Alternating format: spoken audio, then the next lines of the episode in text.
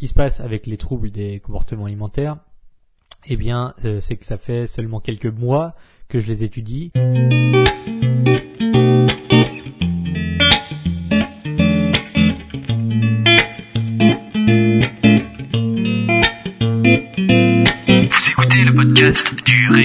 Alimentaire, l'émission réservée à ceux qui veulent reprendre leur santé en main tout en continuant à vivre une vie sociale épanouie. Chaque semaine, venez discuter alimentation, mode de vie, perte de poids et bien-être avec Maël Brousseau.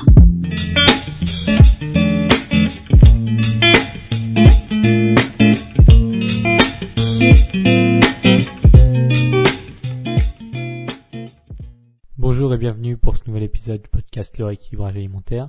Je suis Maël Brosseau du site lerééquilibragealimentaire.com et aujourd'hui on va parler, comme vous l'avez vu dans le titre, des TCA, troubles du comportement alimentaire.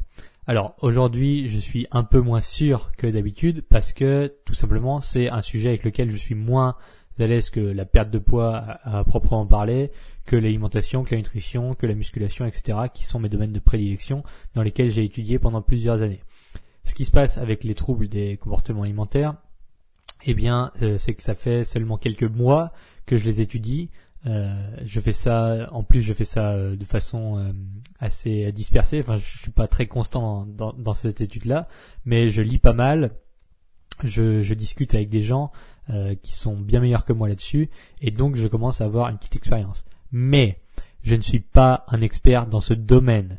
Je mets en garde parce que selon mes études sur le sujet, les TCA, ça se règle bien souvent sur un plan psychologique en étant accompagné de professionnels compétents et expérimentés.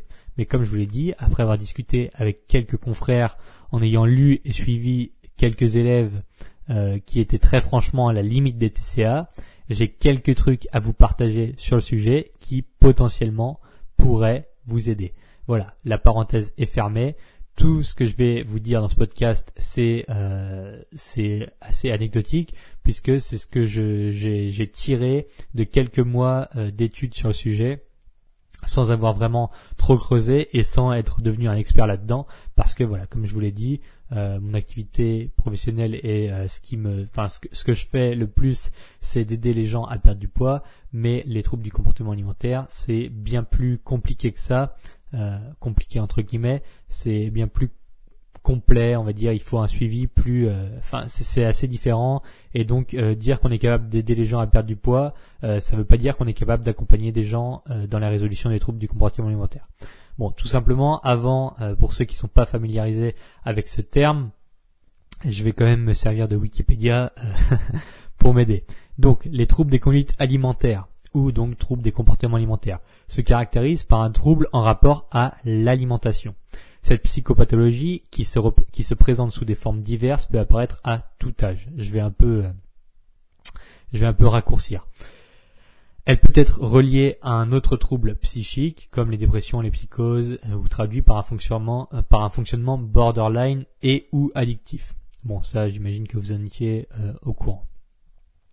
Donc les TCA, euh, les TCA, donc troubles du comportement alimentaire, il faut les distinguer d'affections organiques, comme par exemple l'anorexie non mentale, qui là du coup euh, c'est strictement somatique et ça correspond à une perte d'appétit, donc c'est physique et non pas psychologique. Les TCA peuvent être transitoires ou durables et euh, parfois devenir invalidants en engendrant même un risque vital. Bon voilà, là on parle en particulier de l'anorexie. Il faut savoir que dans ce podcast, je vais vous parler uniquement des crises d'hyperphagie euh, et donc potentiellement de boulimie, mais l'anorexie, je suis pas du tout, mais alors pas du tout calé là-dedans. Euh, j'ai étudié très très vaguement ça il y a quelques mois, mais euh, honnêtement, si jamais vous attendez à avoir des, réponses sur l'anorexie dans ce podcast, vous n'êtes pas au bon endroit. Je vais pas du tout en parler parce que déjà de 1, je suis mais incompétent euh, à souhait sur ce euh, sur ce point-là. Et de 2, euh, ça n'a pas vraiment de lien avec ce que je fais, à savoir aider les gens en priorité à perdre du poids. donc l'anorexie, honnêtement, je suis pas prêt de l'étudier, je n'y connais rien, enfin j'y connais rien, j'y connais pas grand-chose pour le moment. Et dans ce podcast, il y aura pas de il aura pas d'informations sur l'anorexie parce que voilà, pour les raisons que je viens d'évoquer. Donc, euh, parfois invalidant, les traitements de ces troubles sont effectués en collaboration entre, par exemple, le pédopsychiatre ou le pédopsychologue. Donc là, on est plus sur euh, les enfants, les adolescents. Et euh, les, les, pour, pour traiter les TCA, ça comprend généralement des aspects psychothérapeutiques, éducatifs, donc comportementaux, diététiques et médicaux. Et les traitements mobilisent de surcroît souvent l'entourage, la famille, conjoint, etc. Donc je, je refais un point quand même psychothérapeutique, éducatif, diététique et médicaux. Donc, ce qui va se passer, c'est que dans ce podcast, je vais vous parler uniquement de l'aspect alimentation, euh, donc des crises d'hyperphagie dans le cadre d'une personne qui souhaite perdre du poids. Et donc, par conséquent, euh, les gens à qui je m'adresse dans ce podcast, c'est euh, ceux qui sont limités par ces craquages à répétition dans l'alimentation et dans la perte de poids, qui malheureusement jouent en défaveur de la balance calorique là-dedans. Je vais essayer de vous faire le plus court et le plus concis possible pour dire le moins euh, de bêtises pour moins me planter même si bon a priori sur le sujet là je vais je vais pas trop euh, rentrer dans les détails donc je risque je risque pas vraiment de me, me planter parce que comme depuis le début je vous prends un peu avec avec des pincettes là et je j'essaye de pas me mouiller trop pour pour pas donner de fausses informations donc bref je refais quand même un petit point euh, psychothérapeutiques, éducatifs, diététiques et médicaux. Qu'est-ce que ça veut dire? Ça veut dire qu'il faut un panel de professionnels qui est euh, très large pour traiter ce genre de pathologie, enfin de, de, de, de psychopathologie. Pourquoi? Parce que évidemment, ça, ça, ça se traduit par un, par, par, des problèmes au niveau de l'alimentation, de la diététique, mais c'est très fortement relié et quasiment systématiquement relié à euh, des problèmes psychologiques. Alors qu'est-ce c'est c'est pas péjoratif du tout d'avoir des problèmes psychologiques. Euh, au contraire, il n'y a aucun souci avec ça, mais c'est juste en prendre conscience. C'est souvent on appelle ça manger ses émotions, etc. Il y a beaucoup de de euh, d'expressions là-dessus euh, ou des gens qui vous vendent l'idée de que grâce à eux vous allez arrêter de manger vos émotions etc bon bien sûr il y en a certains qui sont honnêtes il y en a d'autres qui utilisent ça comme ils utiliseraient une expression euh, n'importe laquelle. Donc bref, euh, tout ça c'est assez complexe et moi aujourd'hui je répète et j'insiste là-dessus pour pas qu'on me fasse de reproches, je parle uniquement de la diététique qui est à combiner avec un suivi souvent psychologique, médical et euh, environnemental. Voilà. Donc, on va attaquer ce podcast. Enfin, vous allez dire, vous en avez marre que, que je parle, il y a peut-être les trois gars qui sont partis. Euh, mais voilà, je vais faire le plus court possible. Mais avant cela, j'ai quelque chose à vous demander quand même, maintenant que je vous ai teasé pendant 7 minutes. C'est une évaluation sur iTunes. Je vous remercie déjà tous ceux qui ont fait l'effort de m'en laisser une. Et si jamais cette prise de risque de ma part en parlant un peu des TCA, euh, ça vous plaît, ou alors euh, c'est je suis en train de chercher un prétexte pour que vous alliez me laisser une évaluation. Mais voilà, vous avez maintenant le podcast grossit pas mal. Vous êtes plus de 300 à chaque fois à télécharger euh, les épisodes, et donc ça commence à être beaucoup. Cependant, on est seulement à 14 évaluations iTunes, même si je dis seulement, euh, il y a 15 jours on était à 3. Bon là on est à 14, c'est super. Je vous remercie beaucoup, euh, mais si jamais vous pouviez contribuer en allant passer juste quelques secondes sur la page euh, iTunes du podcast, donc ou sur Apple Podcast ou sur iTunes si vous êtes sur Mac, vous allez sur la page du podcast, vous descendez tout en bas des épisodes, vous mettez 5 étoiles, un commentaire pour dire merci Maël, waouh c'est trop bien, merci pour ce podcast, et puis vous vous faites valider et moi ça fait ma journée. Et vous vous avez servi, vous avez rendu un grand service à l'humanité en m'aidant à propager ce podcast. Voilà, c'est tout pour euh, mes sacrés 5 étoiles. Les troubles des comportements alimentaires, il faut d'abord régler les crises avant de chercher à perdre du poids. Ce qui se passe, c'est que souvent, quand on a des, crises d'hyperphagie, eh bien, euh, on est chez des personnes qui ont un métabolisme relativement bas, donc qui consomment peu de calories, mais qui, malgré cette consommation faible de calories, ont une tendance à prendre du poids et euh, malheureusement ça se traduit par une frustration extrême liée à une alimentation relativement faible en calories. Par exemple, si jamais vous mangez 1300 calories par jour, donc vous voulez être en déficit, vous voulez perdre du poids, et que vous faites deux craquages par semaine, vous faites deux crises par semaine qui vous poussent euh, à manger 3000 calories par exemple deux jours par semaine. Vous craquez sur un paquet de gâteaux, vous craquez sur une pizza, enfin bref, vous craquez et ça, ça fait augmenter drastiquement les calories. Si jamais vous faites deux craquages par semaine plus les 7 jours à 1300 calories, ça nous fait une semaine à 12 500 calories. Où est-ce que je veux en venir? Dans ce cas-là, il vaut mieux faire 7 jours à 1800 calories qui feront toujours une semaine à 12 500 calories. Donc dans les deux cas, on a toujours 12 500 calories sur la semaine, sauf que dans le premier, on a seulement 1300 calories par jour. Dans le second, on a 1800 calories par jour. Vous allez me dire, ouais, mais si j'ai 1800 calories par jour plus des craquages, ça va exploser le total calorique. Sauf que ce qui va se passer dans ce cas-là, c'est que on mange plus, là je parle du deuxième cas bien sûr, on mange plus, on a plus d'énergie, on a plus de flexibilité, on a moins de restrictions, on a moins faim, on a une meilleure volonté et on a potentiellement un meilleur sommeil. Ça crée un cercle vertueux qu'il faut entretenir. Forcément, si on a tous ces, tous ces avantages en plus, donc de manger plus, plus d'énergie, de flexibilité, etc., etc., etc., eh bien, ce qui va se passer, c'est qu'on va être beaucoup moins enclin à faire des crises. Parce que qu'est-ce qui provoque les crises? Outre, bien sûr, là, je vous parle encore une fois de diététique, outre les, les facteurs psychologiques externes qui influent sur ces crises, eh bien, c'est souvent la frustration, la restriction, le fait de ne pas pouvoir manger à sa faim et donc de se venger quelque part sur la nourriture. On se venge sur ce qui est le plus facile. Si euh, mon, j'en sais rien, mon voisin me fait chier, ça me, ça me fait, ça me fait péter un plomb, euh, je vais pas me venger physiquement sur mon voisin, je vais me venger sur la nourriture. Ou ça peut être une crise affective ou quoi que ce soit. Et au lieu de euh, régler le problème qui peut paraître compliqué à, à régler de, de prime abord, eh bien, je vais me rabattre sur la nourriture et je vais compenser avec la nourriture Or, si jamais j'ai euh, j'ai déjà beaucoup à manger, enfin j'ai déjà mes 1800 calories par jour et que je suis de meilleure humeur parce que je mange beaucoup et que je suis pas frustré parce que je mange beaucoup et que j'ai beaucoup d'énergie parce que je mange beaucoup et que je dors bien, etc.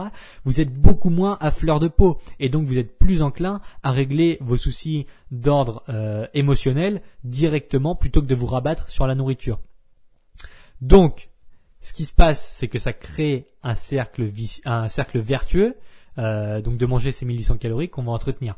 Grâce à ça, le corps, il va se caler sur un nouveau rythme calorique, donc stabiliser le poids, parce qu'avec les craquages à répétition, eh bien, on explose les calories et euh, souvent on a un poids qui fait un yo-yo monstre entre les craquages, euh, après on redescend, on reprend du poids, on redescend, on prend du poids, etc.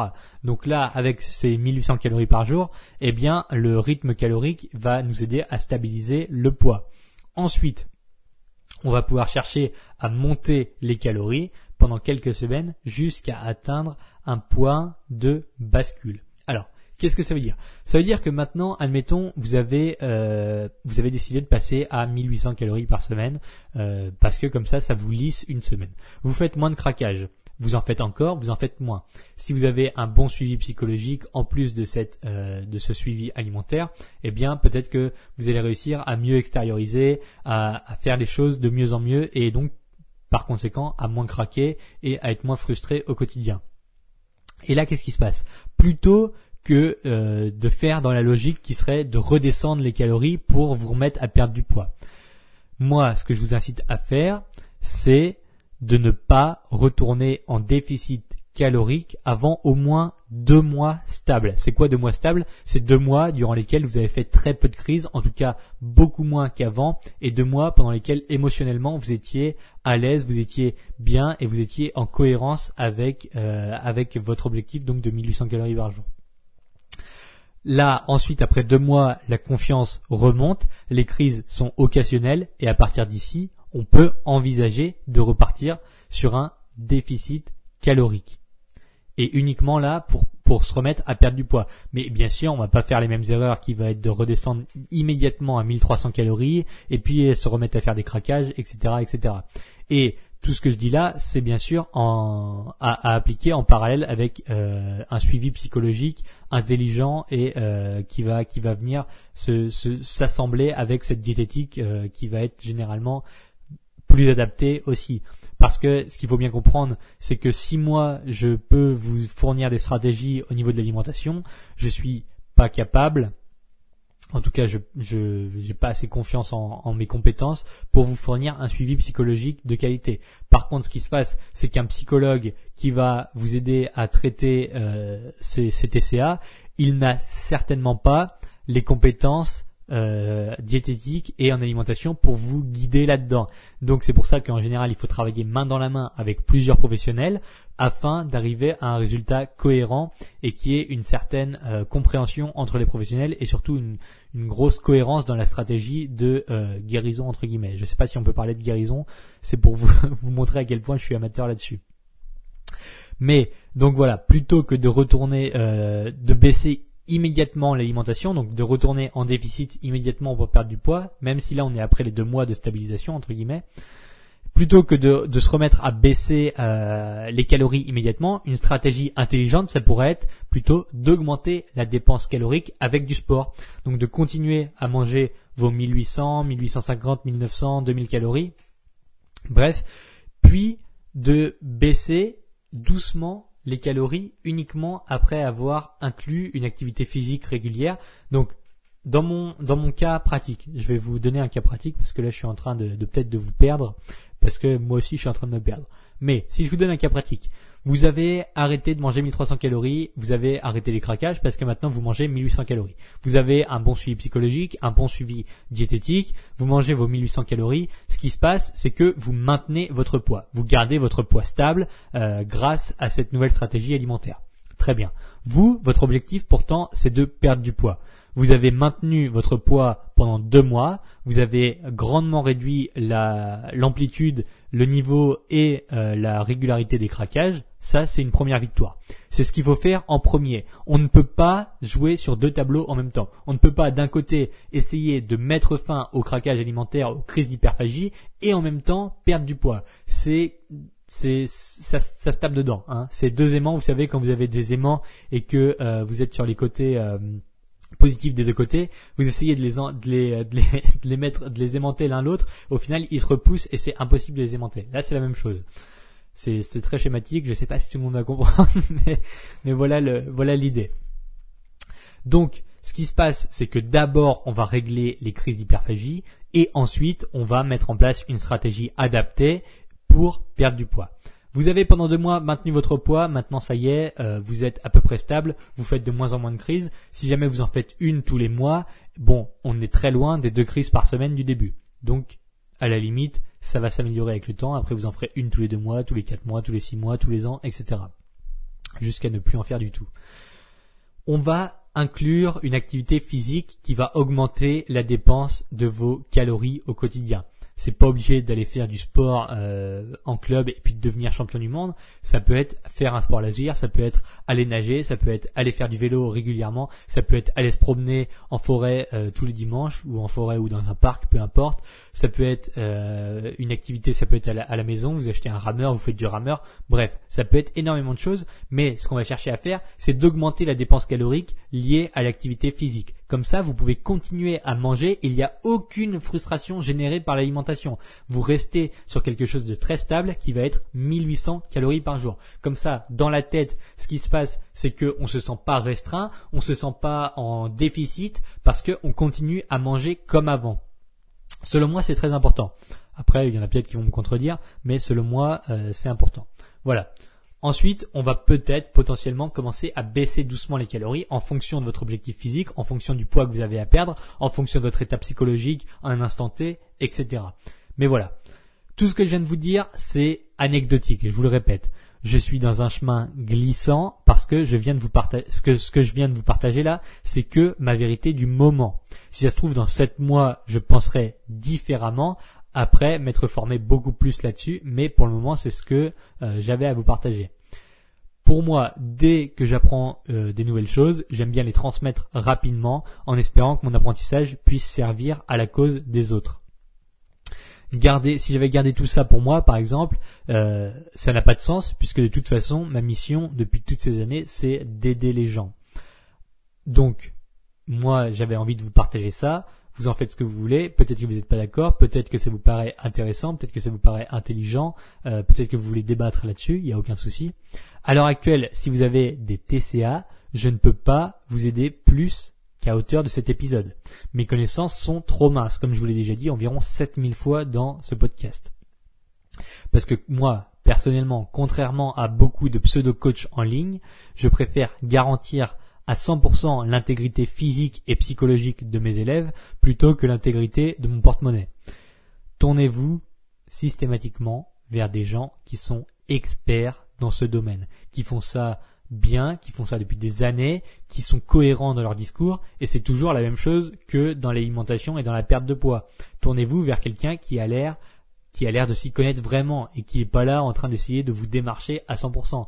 Euh, là, on part dans un autre sujet, mais euh, dans, dans la rue, par exemple, si quelqu'un essaye coûte que coûte de vous vendre quelque chose et essaye de vous tanner, de dire, de vous envoyer plein de messages, euh, enfin de, de, tout le temps venir vers vous pour essayer de vous vendre son truc, bon, c'est peut-être qu'il est pas si bon que ça parce qu'il a besoin de courir tout le temps après les clients. Par contre, si c'est vous qui allez euh, démarcher quelqu'un et qui a l'air d'être quelqu'un de légitime et de cohérent et qui n'est pas en train de vous courir après pour que vous achetiez ces trucs, Bon, là on est sur quelqu'un de légitime, de cohérent, d'expert, de professionnel. Mais euh, là c'est surtout la grosse crise sur les réseaux sociaux en ce moment, c'est que on est démarché tout le temps par des gens qui veulent nous pousser à acheter leurs produits et en général il faut les fuir le plus vite possible. Bref, je m'éloigne du sujet. Par contre, donc voilà, moi je peux pas vous aider plus qu'à hauteur de cet épisode. Euh, j'espère que ça aurait pu euh, ouvrir les yeux à certains et que ça aura peut-être pu vous, euh, vous donner une stratégie cohérente pour vous à suivre ou potentiellement à réfléchir. Ça vous aura peut-être amené à réfléchir sur ce sujet-là. Bref. Par contre, si je peux pas vous aider, vous, vous pouvez le faire. Ce podcast est 100% gratuit et comme d'habitude, je pioche sur mes heures personnelles pour l'écrire, pour l'enregistrer, pour le mettre en ligne, etc. Et vous voyez, maintenant, je commence à, à, me mouiller un peu dans des sujets qui, euh, qui sont pas aussi euh, simples que j'ai, enfin simples, simples euh, pour moi, hein, parce que euh, il y a des sujets que que j'étudie depuis des années. Là, ça fait seulement quelques mois, et donc peut-être le prochain podcast sur le piano, parce que je suis en train d'apprendre le piano. Là, du coup, on va, je vais peut-être perdre pas mal d'audience. Les 300 écoutes vont peut-être passer à 10 ou 5 si j'ai de la chance. Donc, euh, si ce podcast vous a plu et si les autres en général vous plaisent et même s'il n'y a pas que les podcasts, si euh, ce que je poste sur Instagram ça vous plaît, si mes vidéos vous plaisent, si mes articles vous plaisent, euh, n'hésitez surtout pas à aller mettre 5 étoiles et un commentaire sur ce podcast en allant sur le profil de rééquilibrage alimentaire, en descendant tout en bas en mettant 5 étoiles et un commentaire. Parce que même si par exemple vous préférez les articles mais que vous écoutez le podcast à l'occasion, eh bien dites-vous que si jamais grâce à votre note de 5 étoiles et d'un commentaire, quelqu'un découvre le podcast, puis découvre mes articles, puis les apprécie au moins autant que vous, eh bien, vous aurez contribué à améliorer la vie d'une personne et ça, ça n'a pas de prix, c'est super. Je vous remercie beaucoup pour votre écoute. N'hésitez pas à réagir à ce podcast ou alors sur le commentaire euh, dédié à cet article, donc à l'article du podcast directement sur le site leréquilibragealimentaire.com ou en m'envoyant un mail, etc., etc. N'hésitez pas non plus à le partager si vous pensez qu'il peut servir aux autres. Je vous remercie une fois de plus pour votre écoute et je vous dis à la semaine prochaine pour le prochain épisode. Peut-être sur le piano, pas sûr.